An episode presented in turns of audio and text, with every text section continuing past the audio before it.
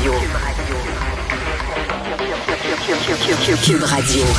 En direct à LCN. C'est euh, l'heure d'aller rejoindre notre collègue Richard Martineau dans les studios de Cube Radio. Allô, Richard? Salut, Audrey. Écoute, tu veux nous parler ce matin là des vidéos, des entrevues, des portfolios, euh, tout ça là qui euh, semble remplacer tranquillement pas vite les examens d'entrée dans bon nombre d'écoles privées qui adaptent leur processus de sélection depuis la pandémie. Non, non, mais Toi, tu dis là avec un nouveau ministre de l'Éducation, on va devoir euh, ramener dans l'actualité finalement la question du financement des écoles privées. Ben oui, ben alors là, c'est la, c'est la folie furieuse. Hein, là, les, les gens qui doivent... Moi, je, je- mon fils va à l'école privée. Il a fallu qu'on se lève à 4 heures du matin, euh, faire la queue pour essayer de bon de, de, de le faire l'inscrire, puis euh, l'examen, etc. Là, c'est la folie furieuse. Tu te souviens, il y a quelques mois de ça, euh, il y avait même un texte, Audrey, c'était euh, à la maternelle, une petite fille de 4 ans qui devait passer un test de sélection. Son frère l'avait passé. Elle, elle l'avait coulé à 4 ans. Elle a été refusée dans cette maternelle-là. C'est un, peu fou. Alors là, bon, euh, il y a un nouveau ministre de l'Éducation, Bernard Drinville, et euh, à l'émission Le Monde à l'envers, le vendredi, animé par Stéphane Bureau là, à TVA, euh, on lui a posé la question, Stéphane lui a posé la question, est-ce que vous allez rouvrir la- le fameux dossier du financement public des écoles privées? Parce que il y a beaucoup de gens qui font pression pour ça en disant pourquoi on finance des écoles privées.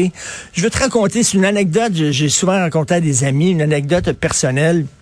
Mon fils va à l'école privée et euh, on allait le mener euh, lorsqu'il était plus jeune, on allait le mener en l'auto dans son école et il y avait toujours un, taxi. Il y a un taxi qui arrivait devant l'école, la porte du taxi s'ouvrait, il y a deux enfants qui sortaient du taxi et qui allaient à l'école et nous autres, ma femme et moi, on disait, il y a des parents qui envoient leurs enfants à l'école en taxi, ils peuvent même pas mener eux-mêmes. On a appris par après que c'était le chauffeur de taxi. C'est le chauffeur de taxi qui était le père de ses enfants et avant d'aller travailler, il allait mener ses enfants à l'école. On lui a parlé puis il a dit moi, s'il n'y avait pas de financement de l'État, Audrey, je ne pourrais pas envoyer mes enfants à l'école privée. C'est un choix que j'ai fait. Euh, J'ai fait un sacrifice. Je fais pas de voyage pendant l'année.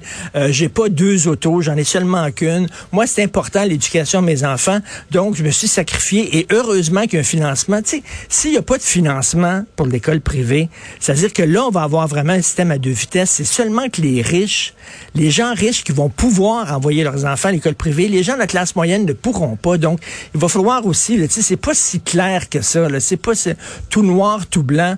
Euh, mais bref, euh, assurez-vous que certainement ça va revenir encore à ce qu'il faut arrêter le financement des écoles privées.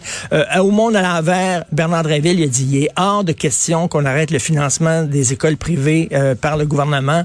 Mais euh, j'imagine que ça va brasser encore dans la cabane. C'est un sujet qui revient de façon récurrente au Québec. Tu vas nous parler également, euh, bon, c'est l'Halloween bientôt. Il y a la fermeture du pont-tunnel, mais il y a aussi l'Halloween, le, le 31 octobre prochain. Et là, ben, il y a toutes sortes de costumes souvent euh, qui sont euh, plus ou moins acceptés ou qui sont euh, controversés. Là, il y a l'Ordre des infirmières qui lance une campagne contre les costumes d'infirmières je suis super content de te parler de ça parce qu'enfin, on dirait, on va parler des vraies affaires. À chaque fois qu'on parle du système de santé, on parle tout le temps de petits détails, c'est-à-dire que les infirmières qui sont épuisées parce qu'elles doivent faire deux chiffres d'affilée, ou alors les gens qui attendent dans les corridors pendant plusieurs nuits, la pénurie de main d'œuvre, on va chercher des travailleurs. C'est des détails. Là, on va parler du vrai problème dans le système de santé. Et je lève mon chapeau à l'Ordre des infirmiers et des infirmières du Québec les costumes d'infirmières sexy. Ça, là, ils ont dit, là, ils ont, tu sais, quelle grande euh, dépense d'énergie et d'argent. Ils ont lancé une campagne contre les costumes d'infirmières sexy euh, euh, à l'Halloween parce qu'on dit que ça véhicule des clichés. Et c'est vrai. C'est vrai, les infirmières sont pas toutes sexy. Je suis déjà allé à l'hôpital, moi, et mon infirmière ressemblait à un coup de poing de pâte à viande. C'est vrai, elle n'était pas toute sexy. Mais écoute, bon, qu'on qu'on qu'on vende des euh, des costumes d'infirmières sexy à des enfants, on s'entend que ça n'a pas de maudit bon sens. Il y a une mère de famille qui m'a écrit ce matin. Elle dit, je suis allé chercher un costume, puis il y a, il y a des, il y a des- il y a des costumes sexy pour des fillettes. Effectivement, mais écoute, en adulte consentant, là, t'as plus le droit de porter des sombreros, des kimonos, euh, t'as plus le droit de donner des bonbons parce que c'est pas bon, euh, il faut que tu donnes des choux-fleurs. Là, on n'a pas le droit de, de s'habiller en infirmière sexy. Et que dire des pompiers sexy? Sexer, est-ce qu'on devrait aussi? Les pompiers sexer, les policiers sexer, les militaires sexer? Non, non, mais si on est pour l'égalité entre les deux, tu sais. Moi, mon costume, moi, j'ai décidé d'être très neutre. Mon costume d'Halloween, je l'ai ici ce matin. Je suis déguisé en Pierre-Olivier Zappa. C'est bon, hein? C'est excellent. Aujourd'hui, on va parler d'économie. Beaucoup moins controversé. Alors, c'est parfait. Tout le monde aime Pierre-Olivier Zappa. C'est mon déguisement d'Halloween.